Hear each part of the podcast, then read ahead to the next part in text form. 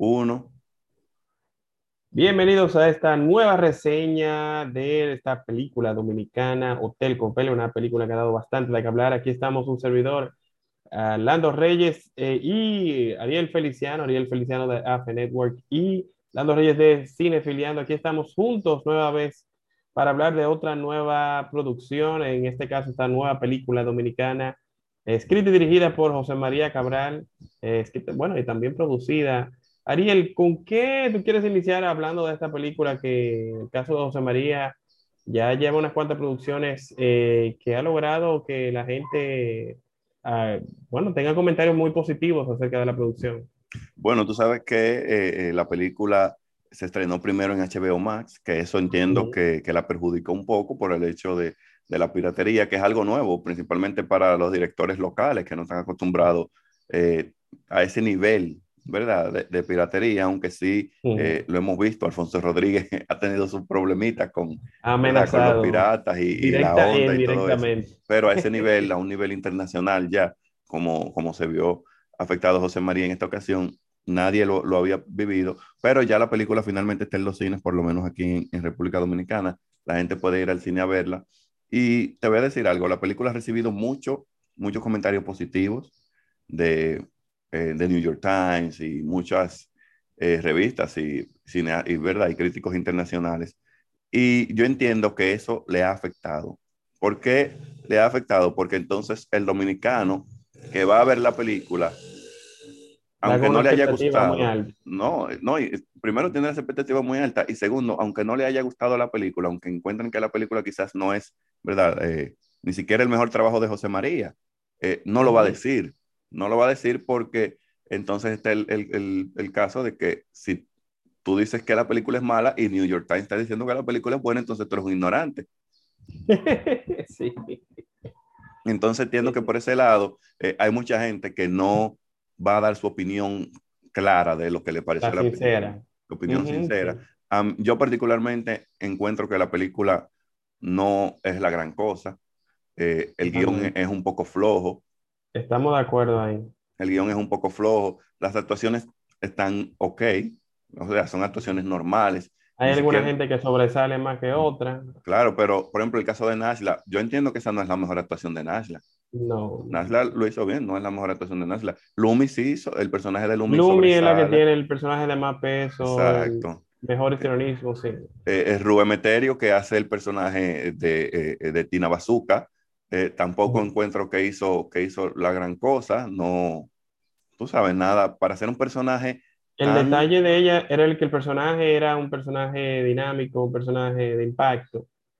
yo pero entiendo lo que tú dices ahí. Eh, no sé si es que te, eh, bueno, el, el, caso de nuestro amigo Antonio Melenciano, quien eh, probablemente lo, uno de los mejores talentos que tiene la República Dominicana a nivel de teatro y bueno, también en cine. Eh, aquí estuvo, aquí estuvo bien también, pero no tuvo tanto que hacer, o sea, el personaje de él es muy pequeño. Y no sé de quién más tú quieras comentar, porque antes de que abundemos eh, como el dedillo, porque hay, hay alguna cosita que yo entiendo, el punto que tú decías inicialmente de, de las expectativas contra la realidad. Eh, eso es algo que va a afectar definitivamente porque la gente eh, le da vergüenza que quedar mal.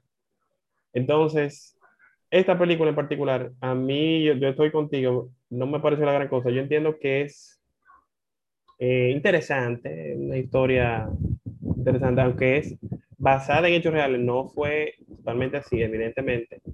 Pero hay cosas que te sacan un poco de, de contexto en medio de la película, como lo que tú decías de que el guion es un poco flojo. Yo entiendo que, José María, que yo siempre le doy crédito porque él se atreve a hacer cosas diferentes, él se atreve a cambiar de género, se atreve a hacer eh, una un heist movie, se atreve a hacer una película de, se de, que se deculó con la de Arrobar. Exacto. se atreve a hacer cosas de ciencia ficción, se atreve a hacer cosas diferentes. Una comedia con Faustomal, bueno, una dark comedy, si se puede llamar así, que habló de Detective Willy. Sí. Él es arriesgado, entonces a veces le ha pegado con el caso de Carpintero recientemente, a pesar que, de que, que, que para, acto... mí, que para mí Carpintero tampoco fue una buena película y, y, hay, cosas, y hay cosas que, que, por eso te digo lo de eh, pasar por ignorante, porque no quiere, la gente no quiere decir eh, las cosas como son. Mira, Judy Rodríguez no es buena actriz y Judy Rodríguez la tienen en un pedestal como que eh, es la mejor actriz de aquí. No es así. En Carpintero ya no lo hizo bien. no, no, pero, Carpintero como tal. Para mí, particularmente, ella no es mala, pero no es tan buena como dice porque, no te porque ella en realidad sí sobresale del promedio, o sea, ella hace cosas que quizás otro, otras actrices no se atreven, ¿se entiende? Entonces, por eso yo le doy algo de crédito. Eh, pero no es que, evidentemente ella no le ha tocado hacer algo. Lo más contundente que ella ha hecho, sí, evidentemente fue ese papel, que era un papel fuerte, el de Carpinteros, pero como tú dices, la película, el tercer acto se cae bastante porque los dos primeros actos son, vamos a decir que fuertes, pero sí tiene muchas cosas que hicieron que la gente eh, hablara bastante de ella. Entonces, que eso es lo que yo veo aquí en esta película también, que José María es inteligente. ¿Tú sabes por qué? No solamente por el tema de, los, de los temas que escoge para llevar a la pantalla grande, porque aquí es lo que busca un grupo, con todo esto de los movimientos feministas, eh, enfocarse en un grupo de mujeres es algo que va a llamar la atención y que evidentemente mucha gente va a resaltar. No, y que, y que esas mujeres, ¿verdad? Las mujeres del 65, las mujeres de abril, eh, son mujeres que se han mencionado mucho eh, eh, y que, por ejemplo, en el teatro se ha intentado llevar algunos de esos personajes, como, como este personaje de Tina Bazooka. Y es, algo, es algo inteligente, una forma de él, ¿verdad? presentar esas mujeres en, en, el cine que no, se, que no se ha explotado aquí. Es un, otro tema que no hemos visto mucho en la pantalla, ¿verdad? Porque regularmente aquí se enfocaba mucho en lo que era Trujillo, Trujillo, Trujillo. Entonces ya él eh, se, se, enfoca en, en, otra época y eso yo lo veo bastante bien. Pero el, el morbo y, y otras cosas, el morbo y otras cosas son lo que han hecho que la gente hable de la película. Mira lo que sucedió, que antes de la película, si quiere llegar a los cines aquí, ya se estaban divulgando las imágenes de Nashla, las imágenes, ¿verdad? De, de las mujeres que aparecían eh, desnudas, porque eso es lo que el dominicano le llama la atención. Y imagino que muchos dominicanos también fueron a la sala de cine porque vieron esas imágenes circulando. Para ver, sí, para ver el desnudo de Nash, la que fueron en varias escenas, particularmente a mí, yo entiendo que no es para tanto, pero es para mi caso, porque quizás los fanáticos full de Nash, los Marks, eh, van a decir otra cosa, pero eh, tú sabes que aquí yo sentí que eh, José María hizo más que nada un stunt casting para llamar la atención. Evidentemente una figura de la dimensión de Nash aquí, en República Dominicana, llama mucho la atención y tiene una gran fanaticada masculina. Claro, porque si tú te fijas, Julieta, Julieta Rodríguez, bueno, no desnudo completo, pero Julieta Rodríguez mostró los senos en Despertar, pero Despertar, primero, era una película que no mucha gente vio y José María lo sabe. Y segundo, Julieta Rodríguez no es una figura del mismo de la misma categoría o del mismo nivel y que tiene los mismos seguidores que Nasle. Entonces, quizás por eso esa película nos generó el morbo que está generando esta. Y entonces, por eso, mucha gente también habla de la actuación de Nasla, pero no es una actuación sobresaliente, es una actuación ok, pero se enfoca más en que ella se atrevió a desnudarse. Sí, eso, yo, por eso te digo que hay, que hay que dar crédito en los créditos que merece. Hay momentos donde ella luce bien, pero hay momentos en donde lamentablemente sobreactúa. Entonces, lo que yo he visto, por lo menos, por lo menos con el cine de José María Cabral, yo entiendo que él es un buen director, pero quizás no es un director de actores. No sé si tú me entiendes. Yo creo que tú sí me entiendes.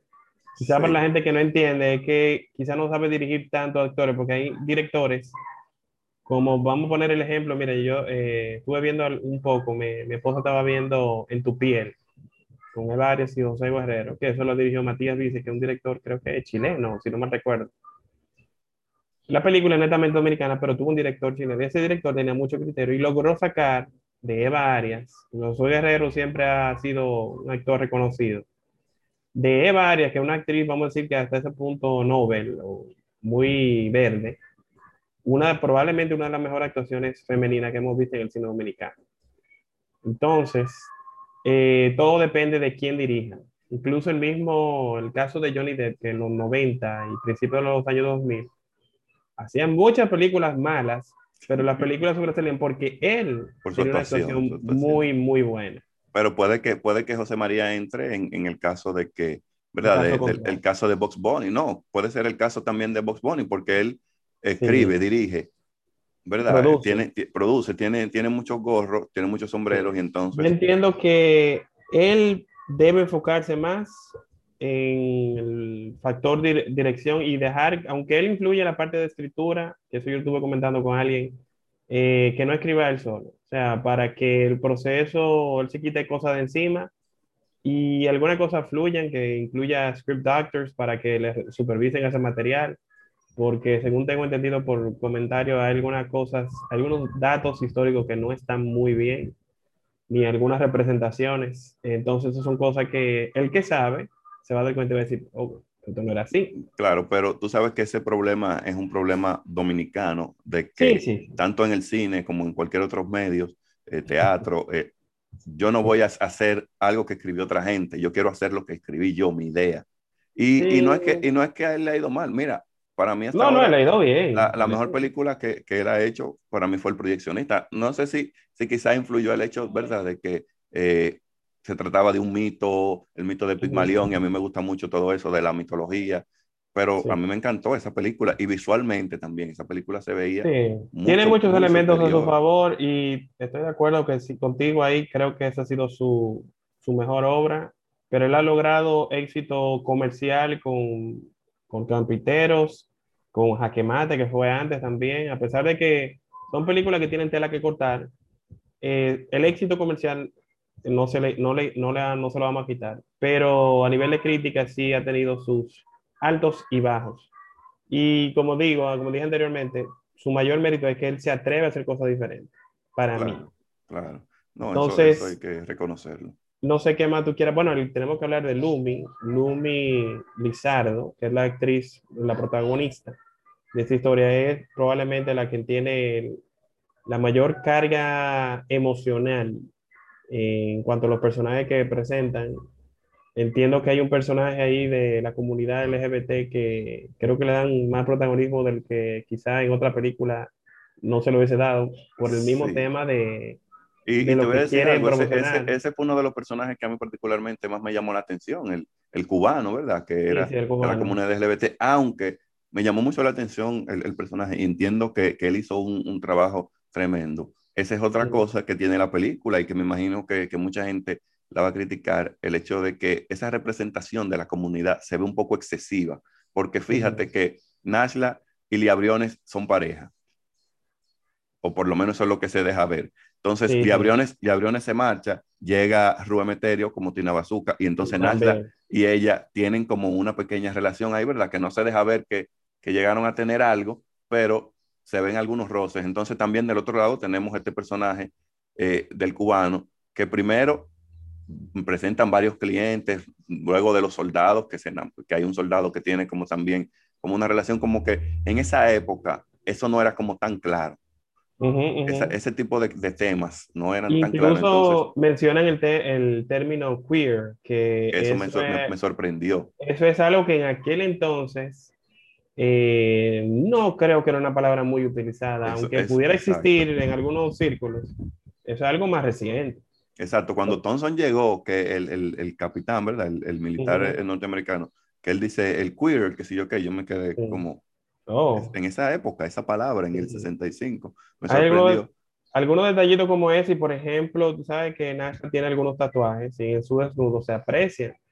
Entonces, no es que nadie tenía tatuaje, pero en aquel entonces no tenían ese tipo de tatuajes que son y, y mujeres, muy modernos. Y las mujeres.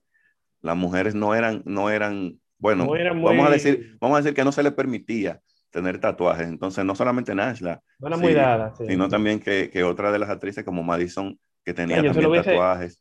Se lo hubiese maquillado, no sé, porque hay, que, hay cosas que hay que cuidar para cuidar la estética de la trama y, la historia que tú estás tratando de contar, para que sea más, más creíble, más contundente.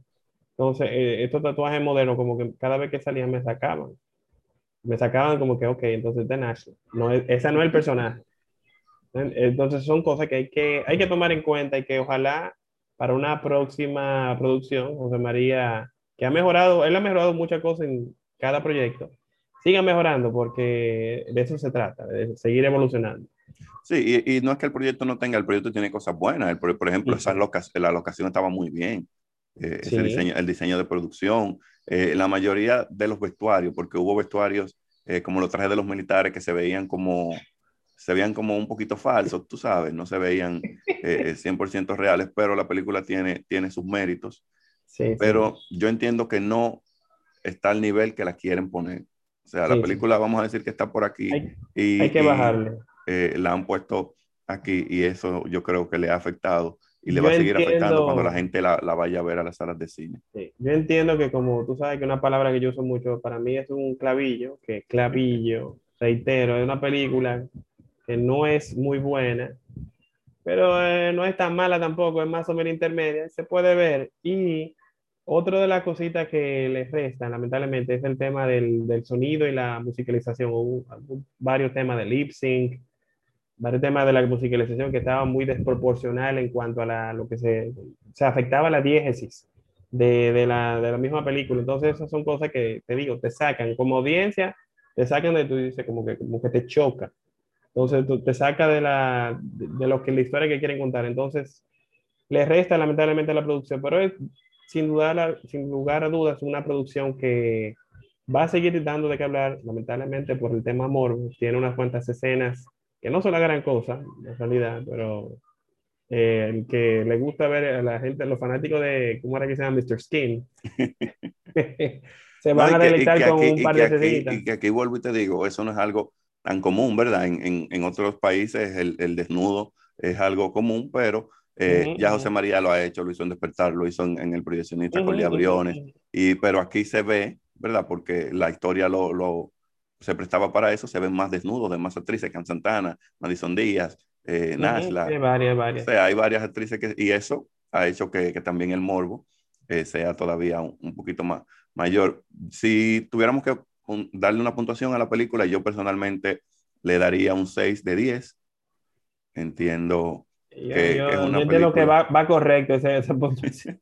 entiendo que es una película que tiene, tiene sus méritos, pero no, no es ni siquiera dentro de las películas, dentro de la filmografía de José María, no es ni siquiera eh, la mejor. Aunque, voy a hacer, aunque te voy a decir algo, voy a hacer una predicción que no es una predicción alocada y es que es muy probable que se lleve el soberano este año, porque... Bueno, eh, sí, imagínate, ¿no? Este año ha sido difícil. No, ha sido un año difícil, aunque tengo y entendido que también van a... Pocas, a, pocas exhibiciones. Y esa le ha ido bien internacionalmente, o sea que... Exacto, por eso, el, el, ese es el, el, el, traje del emperador, ¿verdad? El cuento del traje del emperador, que, y como le fue bien internacionalmente, aquí, aunque el jurado no la vaya a ver, el jurado que va a votar, no la vaya a ver, le van a dar el premio porque fuera ya dijeron que es bueno. Entonces... Sí, no, no, es definitivamente una película que, eh, sin lugar a dudas, invitamos a que todo el mundo vea, ya sea en HBO Max, que también es un, un mérito que hay que darle un crédito, de que lograron esa distribución en esa plataforma tan importante que está, está acoplando una tremenda, bueno, una tremenda cartelera en, dentro, de su, dentro de su panel, eh, incluyendo el Snyder Cut que está por ahí y, o sea, Código Paz, Código eh, Paz que está por exacto, ahí. tú estar en una plataforma como esa es un plus muy grande. Y bueno, los cines dominicanos que está actualmente, tratamos de no dar muchos spoilers aquí en esta reseña, pero le invitamos a que nos sigan en las redes sociales, tanto a Cinefiliando LR, todas las redes sociales, y a Ariel Feliciano 5, para que estén al tanto de todo lo que estamos compartiendo en cuanto al cine, entretenimiento, televisión, música, todo lo que estamos compartiendo siempre. Y Ariel, no sé qué más tú quieras eh, compartir antes de que culminemos esta. Bueno, a la gente que vaya, que la vea la película y si ya la vieron, que nos dejen sus comentarios si están de acuerdo o no con nosotros. Vamos a formar un debate porque al final a todos nos gusta el cine y eso eh, es lo que nos gusta hablar de cine.